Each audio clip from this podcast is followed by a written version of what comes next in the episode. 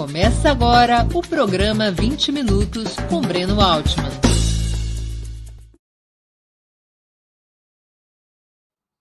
Bom dia. Hoje é 9 de maio de 2022, 77 aniversário da vitória das tropas soviéticas e da Força Expedicionária Aliada contra o nazismo. Estamos dando início a mais uma edição do programa 20 Minutos.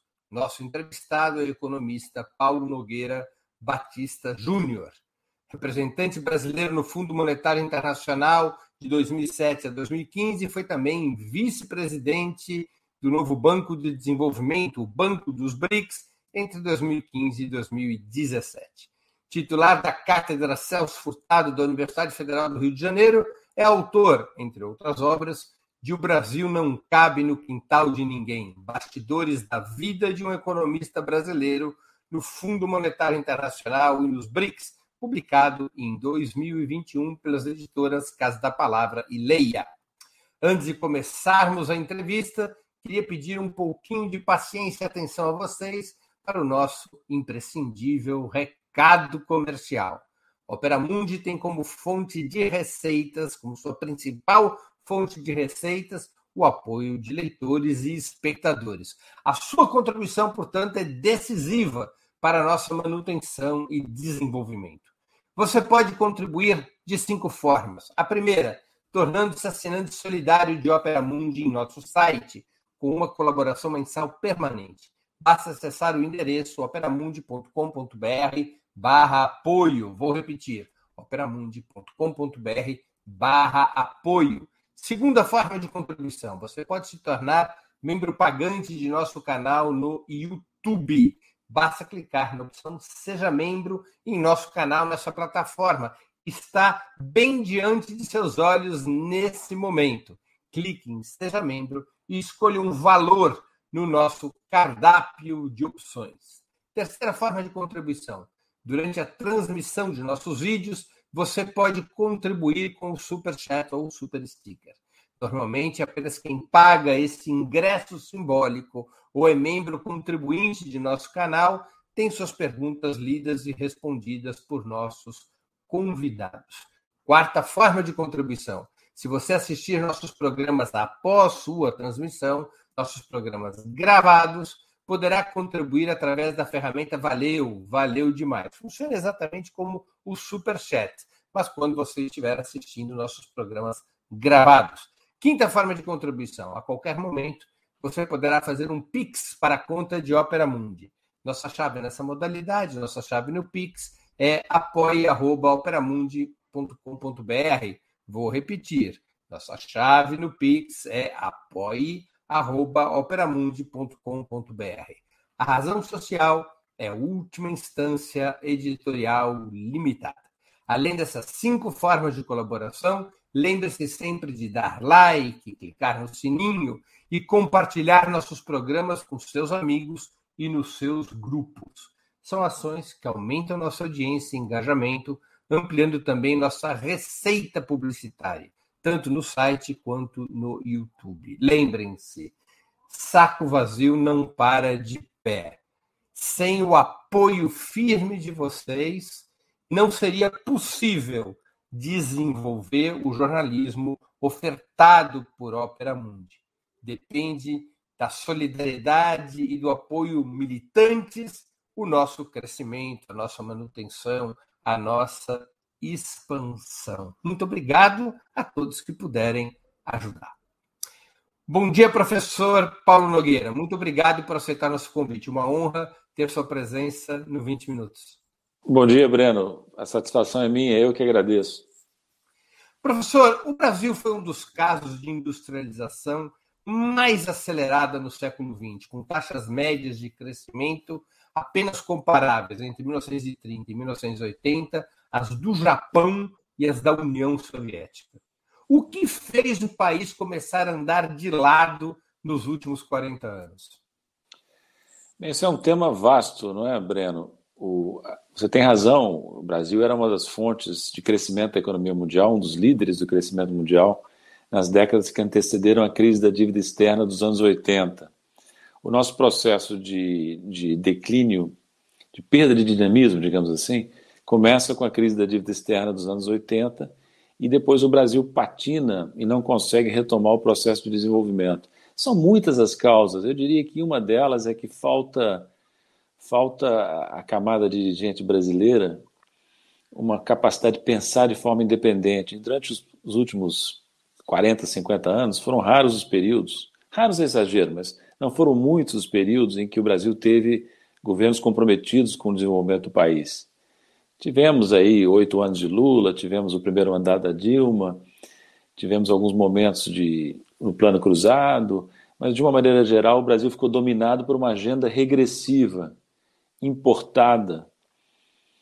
Uma agenda, inclusive, como eu costumo dizer, repito aqui, uma agenda que os países desenvolvidos, notadamente os Estados Unidos, elaboraram exportaram, mas nunca praticaram totalmente, ou, ou apenas parcialmente praticaram. Então, nós compramos uma série de, de, teses sobre desenvolvimento econômico, sobre política econômica e social, que os próprios países portadores dessas teses nunca aceitaram inteiramente.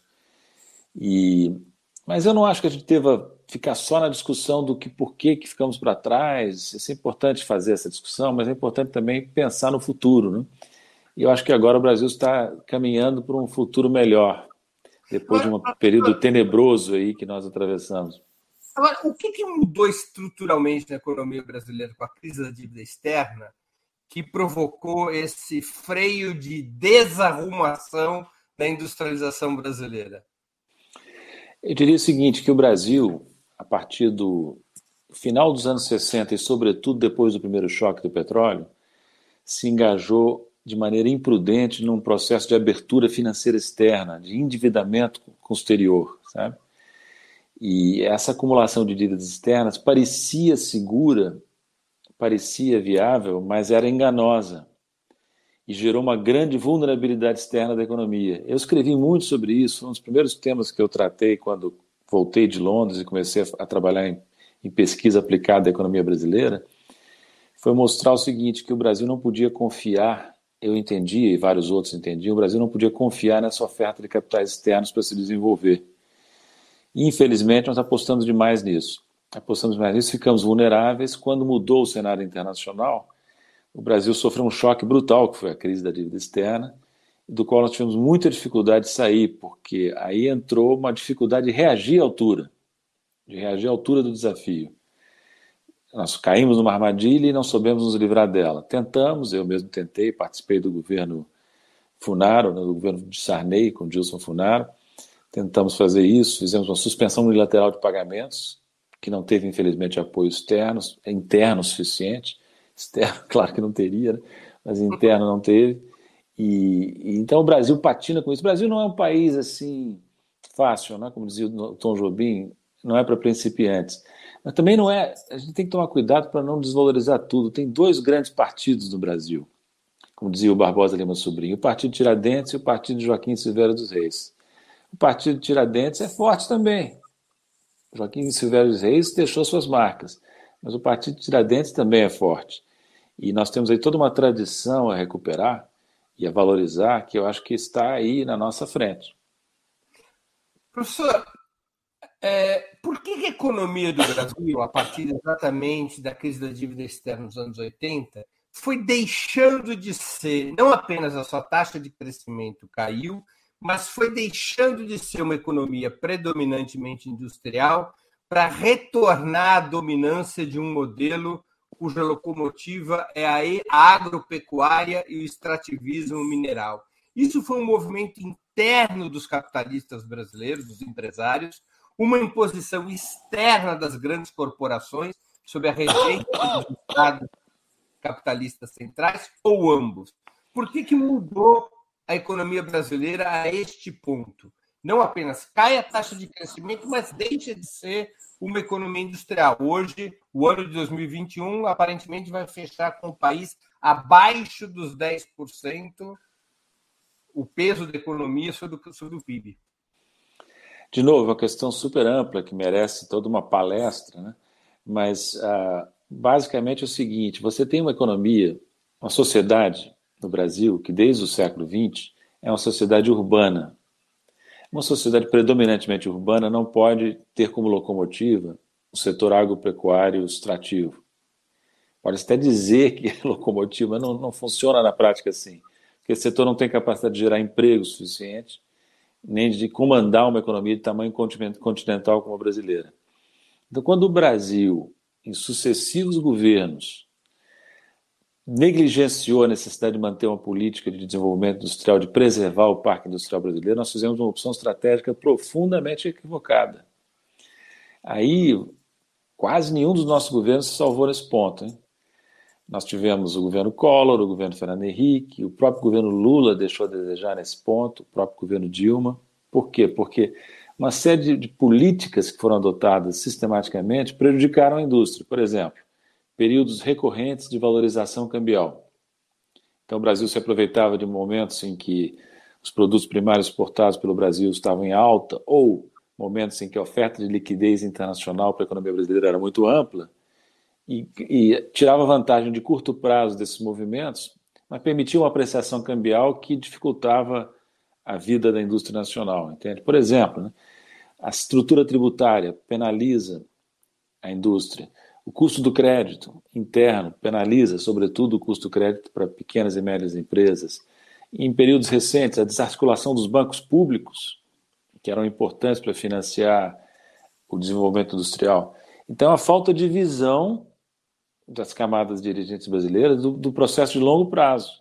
Uma economia como a brasileira, claro que vai ter um setor agropecuário forte, mineral forte, nós temos vantagens comparativas nesse setor, mas não pode passar pela cabeça de ninguém que, pensando no longo prazo, uma economia continental, fundamentalmente urbana, não vai ter um setor industrial importante, um setor de serviços importante acoplado a esse setor industrial. Então, nós vamos ter que retomar isso, retomar a visão de um processo de reindustrialização da economia brasileira. É claro que não em todas as áreas, né? Tem que olhar quais são os setores estratégicos em que o Brasil pode ter vantagens. Né? Isso vai se fazer, viu, Breno? Isso, isso isso é uma tendência mundial, porque com a, o que está acontecendo no mundo, com a pandemia, a guerra na Ucrânia, os conflitos geopolíticos cada vez mais graves, os países estão se dando conta de que as cadeias de produção de caráter global são vulneráveis. Então, todo um movimento que já começou, inclusive aqui no Brasil. Internacionalização das cadeias. É, as empresas brasileiras já estão fazendo isso, independente de políticas do governo que não vem, né?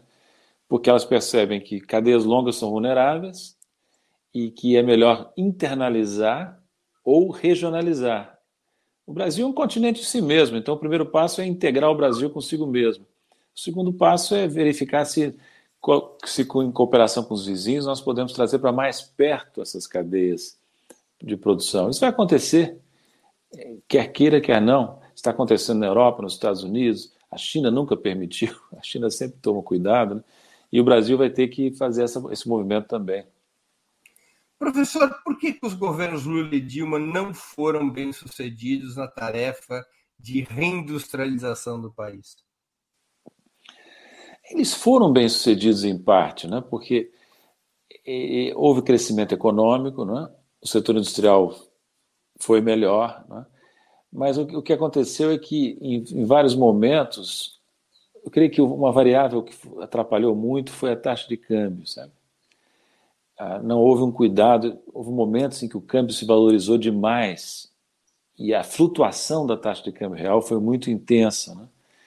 Então, o que, que acontece é que todos os governos são dominados pelo curto-prazismo. Né? Isso não é só do Brasil. Então, tem vantagens importantes no curto prazo de permitir uma valorização cambial.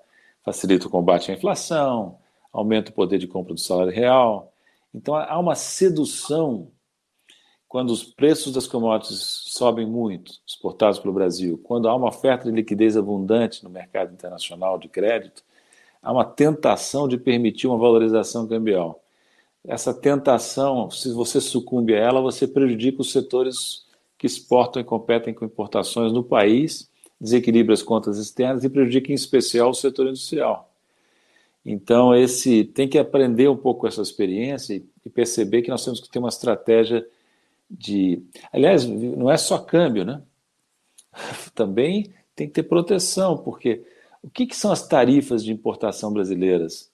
são nada mais, nada menos que uma compensação parcial e frágil para todo um conjunto de desvantagens competitivas que o setor produtivo interno, inclusive a indústria, notadamente a indústria, sofre. O custo Brasil, custo de transporte, infraestrutura deficiente, estrutura tributária deficiente, períodos recorrentes de valorização cambial. Tem que ter isso em conta. Custo do crédito muito alto, sobretudo para empresas que não têm acesso a crédito internacional. Então você tem que ter uma visão de conjunto das condições competitivas da economia para não cair esparrela, né?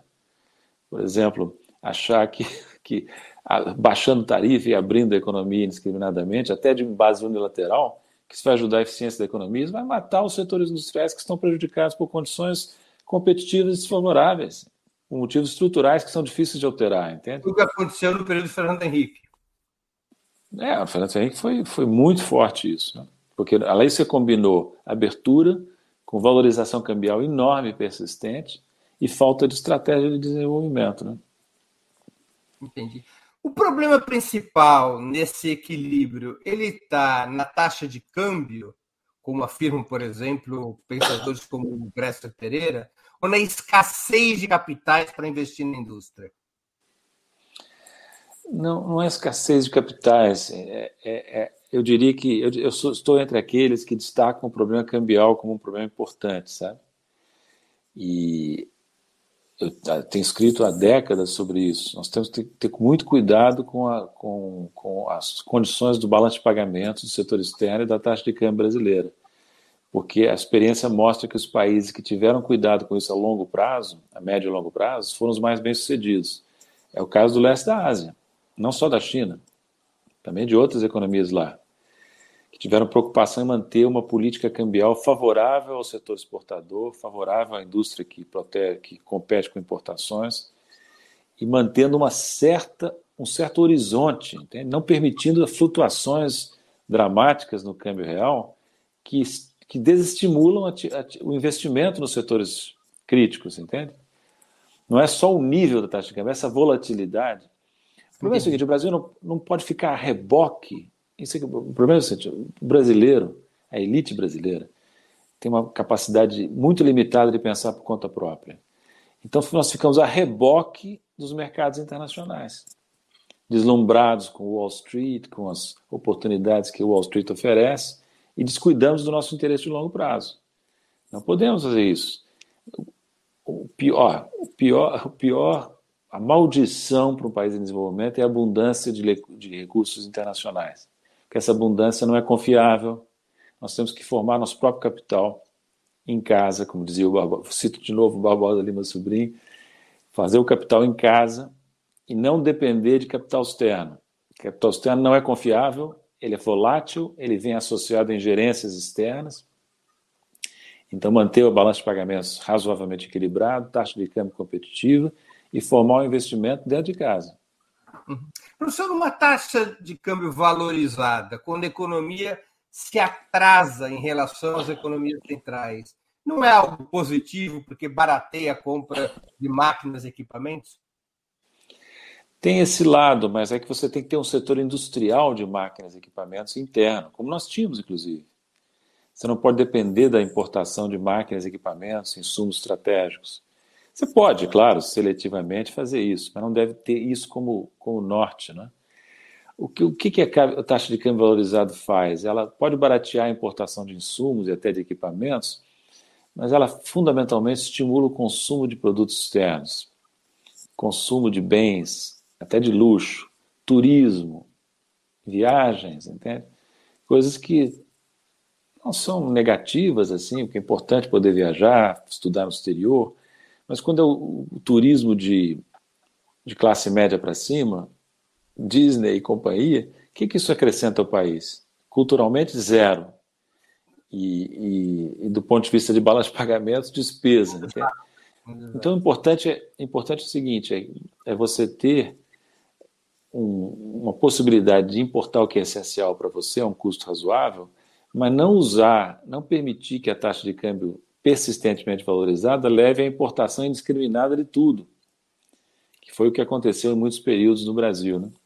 Valeria a pena um retorno ao câmbio administrado com diferentes taxas de câmbio para manter barato a importação de tecnologia, máquinas e equipamentos numa primeira etapa e caro, por exemplo, o dólar turismo? Não, não, acho que não. Acho que o câmbio. O, na verdade, nós já estamos num câmbio administrado, né? Nós temos um câmbio flutuante administrado por intervenções de vários tipos do Banco Central. Nas condições atuais de uma economia como a brasileira e nas, nas circunstâncias internacionais do século XXI, esse regime me parece o melhor. Apenas ele tem que ser, ele tem que ser, na minha, na minha avaliação, a flutuação tem que ser mais administrada, né? tem que ser mais tem que ser, tem que ser mais pesada a intervenção do Banco Central para orientar a taxa de câmbio, para estabilizar a taxa de câmbio real, sem anunciar uma meta, viu? Porque se você anuncia uma meta de câmbio nominal de, ou de câmbio real, você fica vulnerável. Sobretudo porque você cometeu o erro estratégico, você, quer dizer, o Brasil, desde os anos 90, desde o Fernando Henrique Cardoso, o erro estratégico de abrir demais a conta de capitais do balanço de pagamentos. E esse movimento é difícil de reverter. Não é impossível de reverter pontualmente, mas é difícil de reverter. Quando você tem a conta de capitais aberta, ou razoavelmente aberta, fica difícil operar um sistema de metas cambiais. Professor, então, explica então, aqui para a nossa audiência o que quer dizer conta de capitais aberta, porque muitos que estão nos acompanhando não são familiarizados com esse, com esse conceito. Até os anos 90, o Brasil tinha uma conta de capitais reprimida, relativamente fechada. Não era fácil aplicar recursos no exterior. E não era fácil entrar sempre no Brasil. Esse modelo é o modelo mais adequado para uma economia em desenvolvimento. É o modelo que a China segue até hoje. E não por acaso a China é mais bem sucedida. Por quê? Porque se você permite aos residentes no Brasil e aos, e aos residentes fora do Brasil entrar e sair com muita facilidade, como os mercados de capital internacional são muito grandes em relação ao mercado doméstico financeiro, isso gera movimentos desestabilizadores do mercado de crédito e da taxa de câmbio. Então, é muito, eu sempre fui favorável a um regime de, de controle parcial, seletivo da conta de capitais. Eu e vários outros economistas. Né? E, e esse regime deveria ter durado mais, porque nós não somos ainda uma economia desenvolvida. Mas, em nome da modernidade, da, do adornamento às tendências internacionais, fizeram essa, essa barbaridade na época do Fernando Henrique. Né? E, e isso continuou, infelizmente, não foi possível reverter. O, o Manteiga, a, com a ajuda do Nelson Barbosa, até reverteu parcialmente esse movimento com sucesso, viu? No governo Lula, nos governos Lula e Dilma, e introduziu de novo controles pontuais de capital que funcionaram bem. E o Brasil compensou também essa fragilidade com uma coisa muito importante, que foi feita finalmente a partir de 2016, que foi a acumulação de reservas internacionais, que nos deu um diferencial de proteção que nos diferencia hoje do, de países como Argentina e Turquia, por exemplo, que são países emergentes com um nível de reservas mais baixo. Então, o Brasil, o que, que o Brasil tem que fazer, no meu entender? O Brasil tem que ter um, um arsenal de proteção que inclui câmbio competitivo, políticas protecionistas seletivas, câmbio flutuante administrado, reservas altas e, se possível, controles pontuais dos fluxos de capital. Essa é uma agenda, agenda importante, a meu ver, para o Brasil, que deve ser retomada. Não vai contar com a simpatia da, da Faria Lima Faria Lima. vai contar com uma antipatia quase animal. Da Wall Street, mas vai ser importante colocar na frente desses interesses setoriais, por mais importantes que sejam, o interesse estratégico do país. E eu espero que a gente possa fazer isso a partir de 23. Né? Professor, é possível construir um sistema de bem-estar social apoiado sobre uma economia medianamente desenvolvida e sustentável, num país com as dimensões do Brasil, sem uma elevada taxa de industrialização? Olha, elevada taxa de industrialização vai ser difícil de alcançar no, no curto e médio prazo. Você tem que retomar gradualmente o desenvolvimento industrial, né, com políticas consistentes de vários tipos. Né? Agora, no, como objetivo de longo prazo, sim, você vai ter que ter um setor industrial muito mais forte e mais diversificado do que esse que nós temos hoje para, inclusive para gerar empregos de qualidade, né? gerar receitas tributárias para apoiar o Estado. Né? Aliás, uma coisa, falando em receita tributária, nós temos que pensar em modificar a estrutura do sistema tributário na direção de tributar mais o setor primário exportador, que tem lucros extraordinários, inclusive agora, e paga menos imposto que deveria. De novo, isso não vai ser muito popular. Não. Setor... Você, você Mas... tocou numa agenda que já vai criar vários inimigos. É, por isso mesmo que eu não sou político. Então, veja o seguinte, veja o seguinte aqui, você agora observa o que estão fazendo os países desenvolvidos, né? alguns deles pelo menos, estão fazendo windfall taxes no setor exportador, porque a lucratividade do setor de petróleo e outros setores exportadores explodiu com, com a alta dos preços de commodities. Né? Então, você o que, que, é razoável? Um imposto temporário expressivo se os setores estão lucrando inesperada e extraordinariamente. Isso é perfeitamente razoável. E aqui no Brasil, a inexistência de imposto de exportação sobre o setor agropecuário quebrou estados como o Rio Grande do Sul, né? Empobreceu terrivelmente. Exato, e o Brasil vive de mitos, né? simplismos. Então, não se tributa a exportação, repetem aí os sábios econômicos. Isso não existe, esse é um princípio que não existe. Depende das circunstâncias. Sim, se tributa a exportação se for conveniente do ponto de vista do interesse nacional e das circunstâncias da economia. Então, esses dogmas simplórios que se espalham para consumo dos incautos é que precisam ser esclarecidos também, sabe? A retomada da industrialização, na sua opinião, deveria ser uma bandeira central da candidatura Lula? Bom, já é, né? Você viu o discurso que ele fez no, no sábado, né? Ele diz isso claramente, né? Ele diz isso claramente como um ponto importante. Então, parte da soberania, o discurso dele no sábado foi muito interessante, foi excelente mesmo.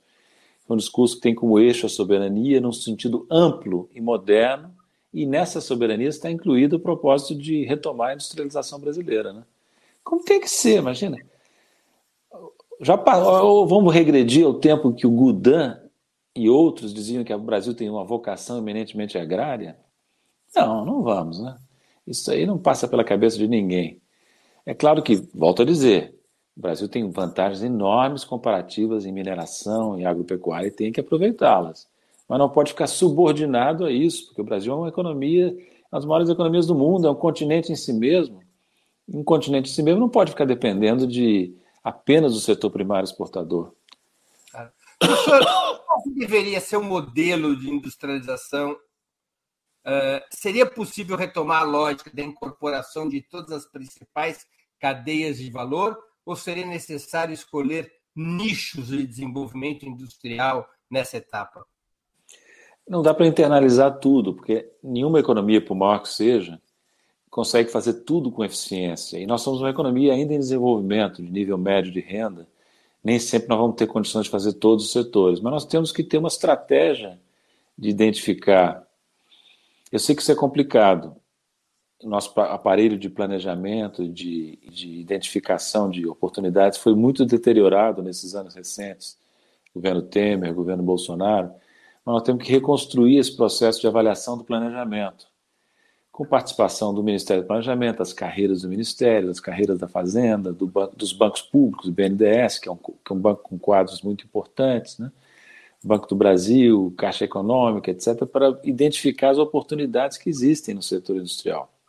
Não só no setor industrial, né? no setor de serviços também. Né? E, e, também nos setores industriais acoplados ao setor agropecuário, né? que são importantes também. Claro. Então, é uma estratégia ampla que o Brasil tem que desenvolver. Eu não sou especialista nisso, não sou a melhor pessoa para responder essa pergunta, Breno. Tem muitos especialistas em política de desenvolvimento e política industrial que podem responder melhor do que eu.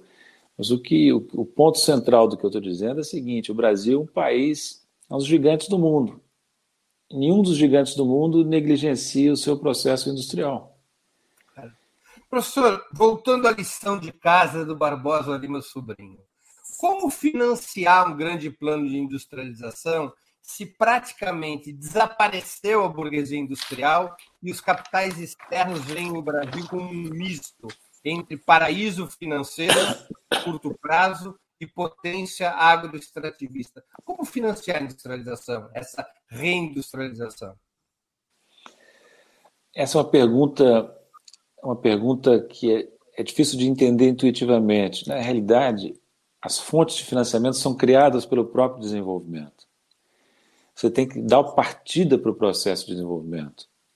E essa partida tem que vir do setor público, do investimento público, dos bancos públicos, do investimento em infraestrutura, das transferências sociais que ampliam o mercado interno.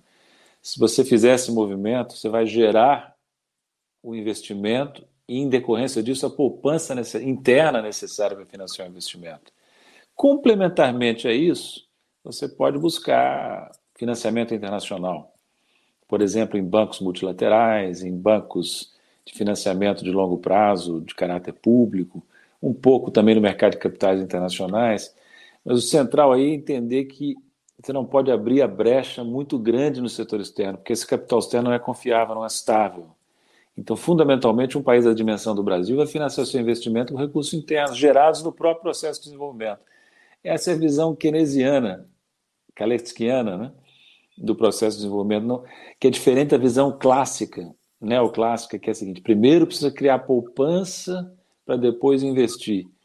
Isso, isso, a dinâmica do desenvolvimento mostra que não é assim que funcionam as coisas. É, é o processo de desenvolvimento que cria as oportunidades de financiar o próprio desenvolvimento, entende? Não sei se foi claro, porque é uma questão meio, meio macro, meio complexa. A partida é o investimento público, é a ação do Estado. É porque o que acontece é o seguinte: o setor privado ele não, ele, ele, ele, ele é complementar ao público em economias como a brasileira. Não vai ser do setor privado nacional tal, e nem mesmo do setor privado estrangeiro que opera aqui que você vai ter a liderança no processo de retomada. Vai ser o setor público. Ou se não for o setor público, não vai ser ninguém. E o setor privado vai acompanhar com muita satisfação. Porque as oportunidades que o setor privado, público criará serão oportunidades que o setor privado poderá aproveitar tanto o estrangeiro como o nacional privado. Né? Então é o, é o famoso tripé que nós tem que ser retomado, mas com liderança do Estado. Isso parece uma heresia, parece à luz do que, do, das noções que prevalecem na, na mídia brasileira, mas a experiência de todos os países em desenvolvimento mostra isso, né? E não só em desenvolvimento, hein? Ah. Os países desenvolvidos também têm, estão recriando bancos públicos, estão priorizando o investimento público. Veja o que Biden fez. O Biden retomou uma agenda keynesiana, praticamente enterrou o neoliberalismo lá, porque percebeu que sem ação estatal em várias frentes, a economia americana também não, não se conseguiria se recuperar. Né? Antes de continuarmos, eu queria pedir novamente que vocês contribuam financeiramente com a Opera Mundi. Ao contrário da economia brasileira, o, o, o, elemento de estímulo da sobrevivência do Opera Mundi é privado, é a contribuição de vocês. Lembrem-se, há cinco formas de fazer. A primeira é a assinatura solidária no site, operamundi.com.br barra apoio. Repito, operamundi.com.br barra apoio. A segunda é se tornando membro do nosso canal no YouTube, agora mesmo, clicando em Seja Membro. A, a terceira é contribuindo com o Super Chat ou Super Sticker. A quarta é através da ferramenta Valeu, valeu demais quando assistirem nossos programas gravados. A quinta é através do Pix. Nossa chave nessa modalidade, nossa chave no Pix é apoia.operamundi.com.br. Vou repetir, apoia.operamundi.com.br. Nossa razão social é última instância editorial limitada. Quero também informar que estamos com uma promoção especial para quem fizer uma assinatura solidária de Opera Mundi receberá como brinde um dos famosos e charmosos bonés do Movimento dos Trabalhadores Sem Terra, o MST. A promoção vale para assinaturas anuais de qualquer valor ou de pelo menos R$ reais. A gente está comprando boné diretamente do movimento, ou seja, um boné legítimo do MST. Assinatura solidária pode ser feita, a assinatura solidária para poder obter esse brinde poderá ser feita no endereço operamundi.com.br barra apoio. Repito, operamundi.com.br barra apoio. Professor, o senhor tem afirmado que a situação externa da economia brasileira para esse relançamento é muito melhor do que há 20 anos. O senhor podia explicar melhor isso e como é, tal situação eventualmente ajudaria um novo projeto de desenvolvimento? É, eu diria que é, é bem melhor, porque quando o Lula se elegeu pela primeira vez em 2002, ele pegou um país muito fragilizado pelos oito anos de Fernando Henrique Cardoso. Por vários motivos, a situação financeira do setor público era ruim, a dívida pública tinha crescido, a inflação estava alta, semelhante à atual, e, particularmente, o Fernando Henrique Cardoso deixou um, um desequilíbrio externo muito grande. Reservas muito baixas, balanço de pagamentos desequilibrado, dependência de capitais externos e necessidade de recorrer ao Fundo Monetário Internacional. Hoje, o Brasil tem muitos problemas, que inclusive alguns que nem tinha na época em que o Lula foi eleito pela primeira vez. Não é que o quadro geral seja melhor, mas no setor externo da economia, como você notou, a situação é melhor, inclusive em parte por causa das coisas que foram feitas no governo Lula e no governo Dilma e que não foram totalmente desfeitas nos governos Temer e, e Bolsonaro. Eu destaco, por exemplo, o nível de reservas internacionais do Brasil, que não é tão confortável hoje quanto era no final do governo Dilma, mas continua bastante alto. E é graças a esse nível de reservas que nós temos uma situação um pouco mais favorável, ou bem mais favorável, do que tínhamos em 2002. Não estamos recorrendo ao Fundo Monetário Internacional, o Banco Central tem bala na agulha, né? tem bala na agulha para enfrentar turbulências. Então, basta comparar nossa situação com todos os desastres do governo Bolsonaro, com a da Argentina, que está aí de pires na mão, recorrendo ao Fundo Monetário Internacional, né? com muita dificuldade. Porque não é fácil negociar com fundo. Eu passei oito anos lá e eu sei como é que esse organismo funciona. Nem precisa passar oito anos lá para saber. Né? E, então o Brasil tem um estoque de reservas de, da ordem de 360 bilhões de dólares, tem um balanço de pagamentos razoavelmente equilibrado, em conta corrente, não depende muito de capitais externos para se financiar. Isso é um ativo importante para o processo de retomada que se espera possa ocorrer a partir de 2023. O Brasil deveria usar parte das reservas para impulsionar um projeto de desenvolvimento? Não, não, não. As reservas, as reservas estão aí para garantir a segurança externa da economia. E até eu diria que precisa, precisa retomar a acumulação de reservas assim que possível, porque no, no passado recente, os indicadores relativos de reservas internacionais se deterioraram. Que aumentaram as importações, aumentaram os fluxos de capital, aumentaram os ativos líquidos em moeda nacional relativamente às reservas, e o estoque de reservas internacionais em dólares só não caiu porque nós tivemos alocação de direitos especiais de saque no ano passado.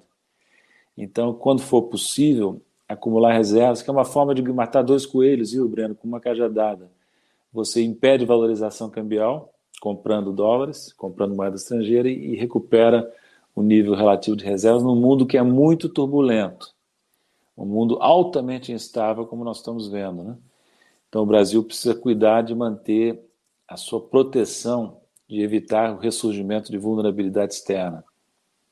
Professor, a dinâmica da economia brasileira no período petista, segundo alguns analistas, me perdoe uma pergunta um pouquinho longa, obedeceu ao seguinte processo.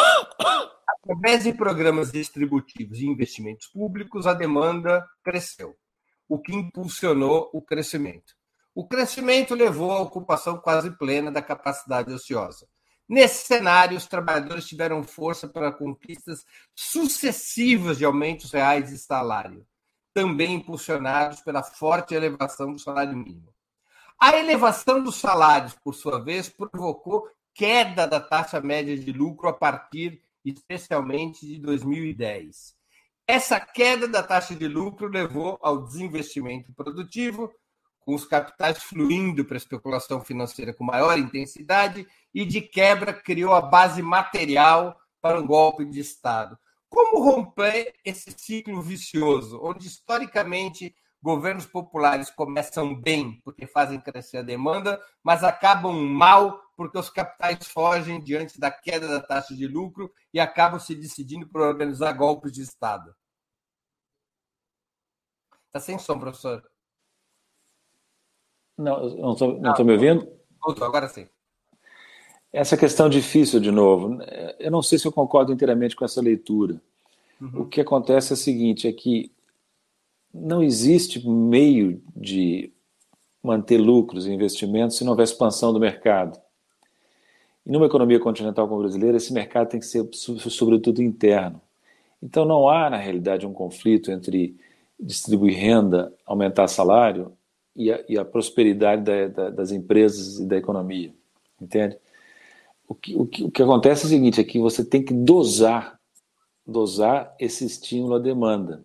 Tomar cuidado para que ele não seja excessivo e não leve a uma superocupação da capacidade, a problemas inflacionários, desequilíbrios de balanço de pagamentos. Para isso existem os instrumentos de política econômica, monetários, fiscais, as políticas salariais também, entende? É uma questão de, de ter isso em mente, que você tem restrições, mas o objetivo, numa economia como a brasileira, numa sociedade como a brasileira, não passa, não passa pela minha cabeça que o objetivo não tenha que ser distribuir renda, desconcentrar renda, aumentar os salários, melhorar a qualidade do trabalho. Isso tem que ser o objetivo central, porque nós temos uma sociedade que é profundamente desigual. E se a classe média brasileira, ou parte dela, e as elites dirigentes não aceitam isso, temos que enfrentar essa não aceitação, porque esconder o país ao subdesenvolvimento. Entende? Eu acho que o problema do Brasil é, em parte, um problema de mentalidade das camadas dirigentes, que, é, que são conservadoras, estreitas, egoístas e não percebem o óbvio, que um país não, não pode se desenvolver e se manter como tal com o grau de desigualdade que o Brasil tem. É impossível. Então não existe isso, ai, cuidado com a margem de lucro. Não. Nós temos que, nós temos que ter, sim, uma política de desenvolvimento baseada no combate à pobreza, no combate à miséria, na recuperação dos salários reais. Isso vai beneficiar todos. Vai abrir uma expansão do mercado que vai beneficiar, inclusive, as empresas brasileiras. Agora, se, a, se, existe uma classe média que se preocupa com a relatividade, que fica incomodada quando vê a melhora da população pobre, dane-se essa classe média, né? Fica incomodada de ver uh, os aeroportos cheios de pessoas que nunca viajaram de avião, de, de, aquela famosa frase: os aeroportos estão parece, parecendo uma rodoviária. Aquele filme, uh, como é que chama? Que Horas Ela Volta, retrata muito bem isso. Essa classe, classe média atrasada brasileira e essa elite atrasada brasileira tem que ser vencida nos embates políticos que vão vir por aí, porque eles são a fonte de atraso permanente para o país, entende? E não é eu não estou querendo generalizar. Tem uma parte muito esclarecida da classe média, tem, tem pessoas na camada dirigente brasileira que também pensam o país. Não quero dizer que todos são assim, mas que tem um núcleo reacionário que se divide em dois grupos, né, Breno?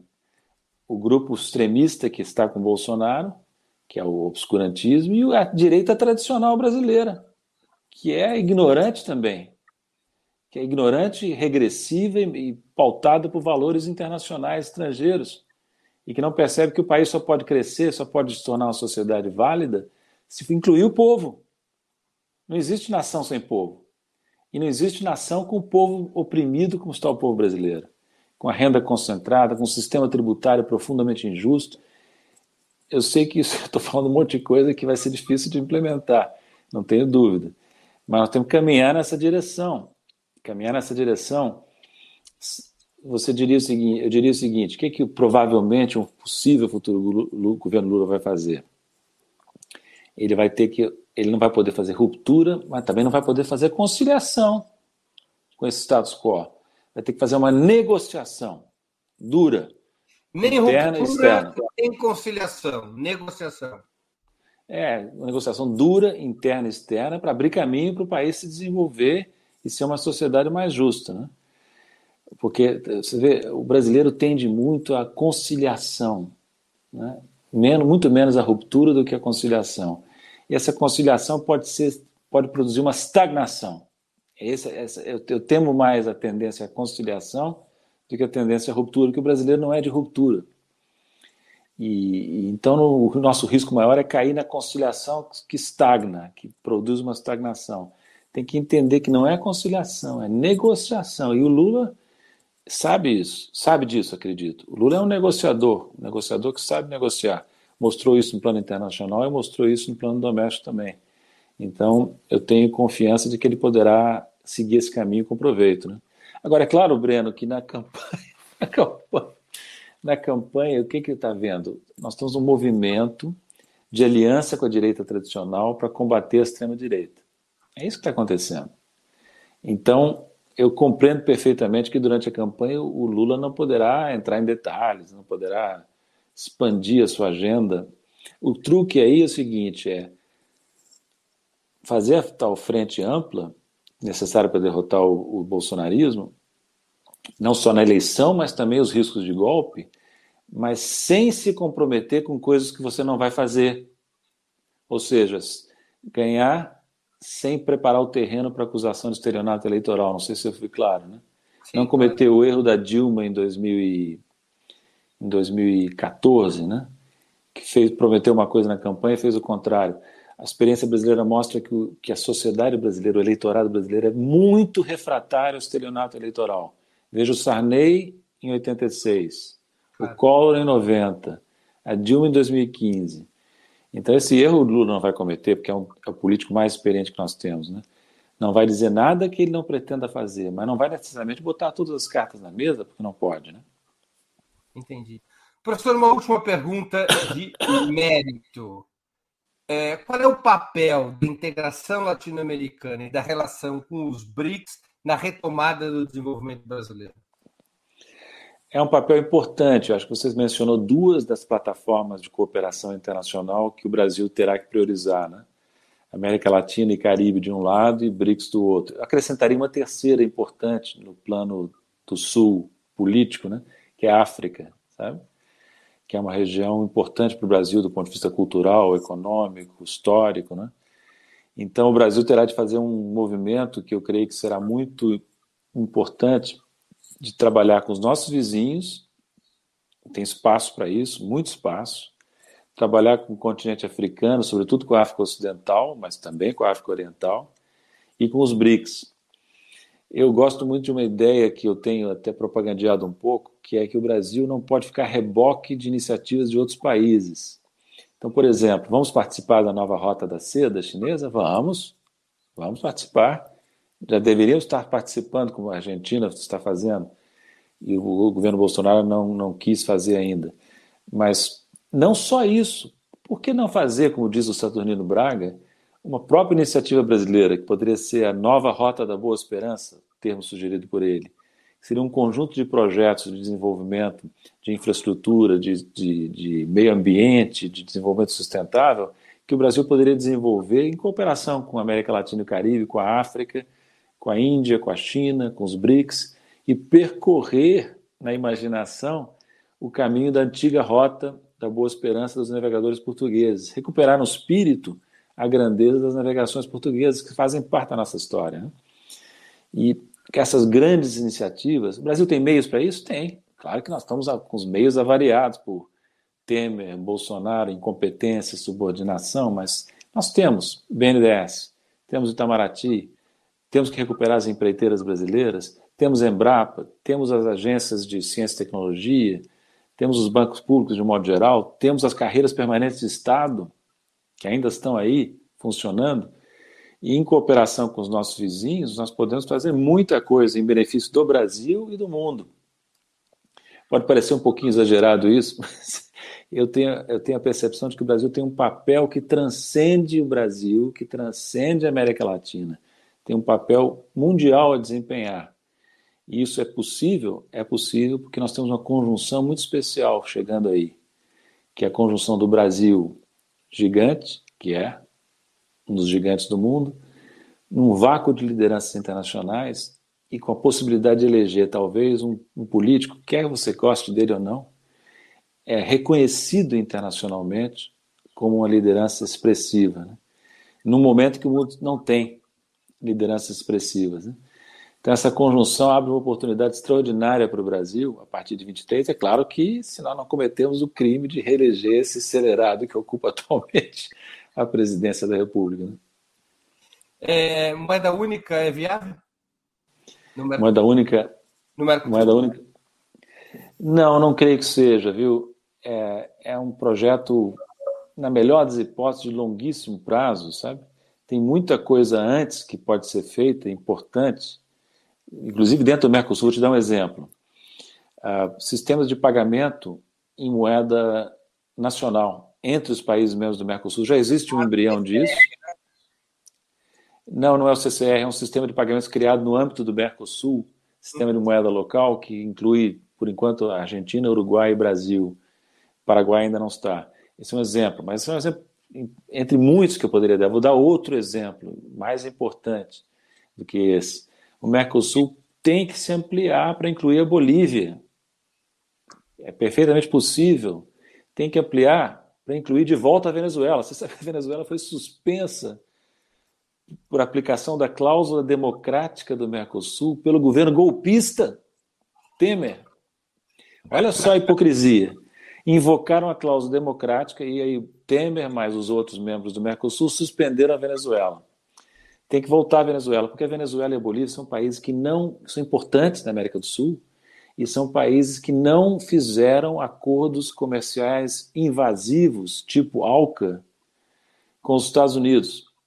Então, eles estão perfeitamente em condições de serem membros plenos do Mercosul. Não é fácil, porque tem todo um conjunto de detalhes para implementar, para negociar.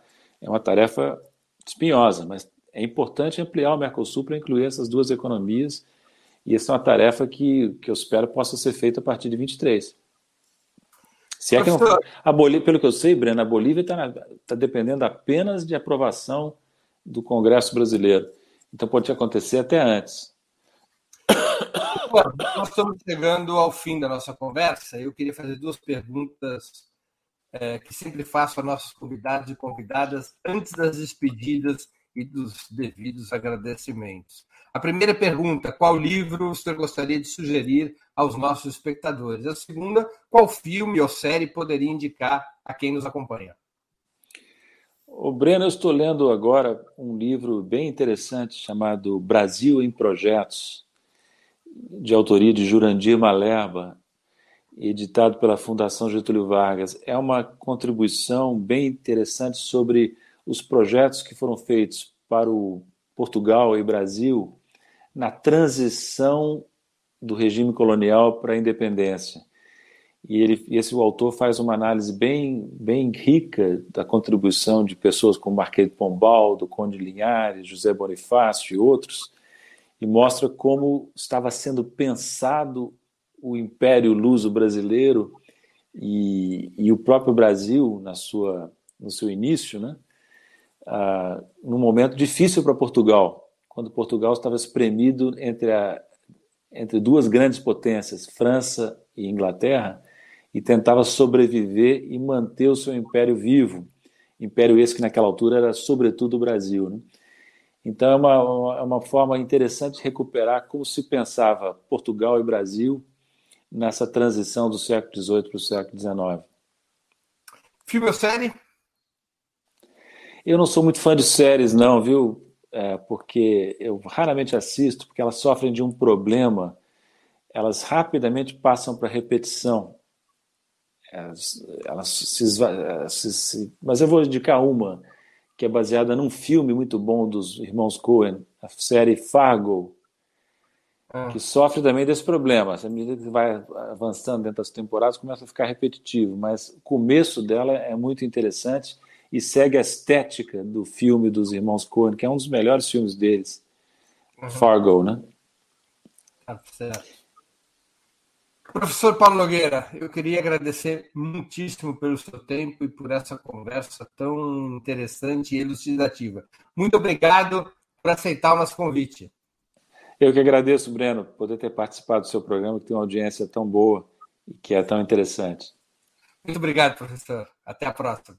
Até a próxima. Até a próxima. Também agradeço a todos e a todas que assistiram esse programa. E peço desculpa, desculpas àqueles que contribuíram com o Superchat, fizeram perguntas ao professor Paulo Nogueira, mas não tiveram suas perguntas lidas e respondidas. É, nós estávamos com uma agenda apertada com o professor, infelizmente não foi possível ler. Eu vou citar vários aqui que fizeram suas contribuições. Eu quero agradecer nominalmente Carlos Milhomem, que contribuiu com o Superchat, o Luiz AJ, a Jaqueline Terri, o Cadu Lacerda, a Jaqueline Terri uma segunda vez contribuiu, o Cadu Lacerda uma segunda vez, o Quixote de Cervantes e o Wagner Momesso. Peço desculpas por dessa vez a gente não ter podido ler as perguntas, porque eu estava com tempo bem justinho com o professor, foi a combinação prévia antes da entrevista. Infelizmente, não deu para ler essas perguntas, mas eu quero fazer um especial agradecimento a esses e a essas que contribuíram no dia de hoje com o canal do Opera Mundi no YouTube ou, e a outros que contribuíram é, também no nosso site. Quero lembrar mais uma vez que sem vocês o nosso trabalho não seria possível e não faria sentido. Um grande abraço a todos e a todas. Muito obrigado. Para assistir novamente esse programa e a outras edições dos programas 20 Minutos, se inscreva no canal do Opera Mundi no YouTube. Curta e compartilhe nossos vídeos. Deixe seus comentários. O jornalismo de Opera Mundi é mantido com o seu apoio. Faça uma assinatura solidária em www.operamundi.com.br. Com um pequeno valor mensal, você nos ajuda no desenvolvimento de um jornalismo independente e de qualidade. Obrigado pela audiência e até a próxima.